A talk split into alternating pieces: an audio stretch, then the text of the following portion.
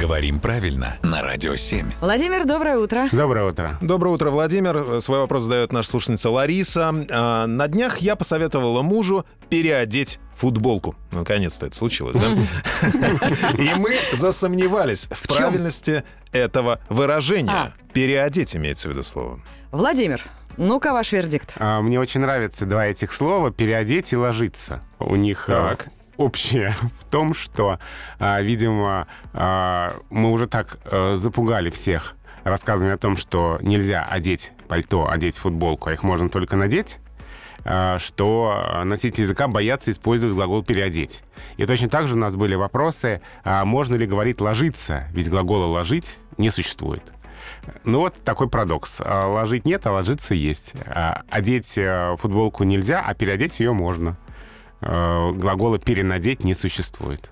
Кстати, э, лингвисты именно этим и объясняют такую долгую-долгую-долгую историю «одеть-надеть», когда ну, уже не первое столетие, не то что десятилетие, э, этот вопрос э, очень острый стоит. А вот сразу, да, то есть получается переодеть можно и футболку, и переодеть ребенка можно. Да, А это и там, и там правильно. да.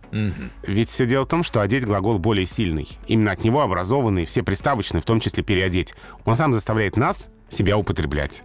Но здесь все эти объективные языковые процессы вступают в противоречие с литературной нормой, которая требует говорить «надеть футболку».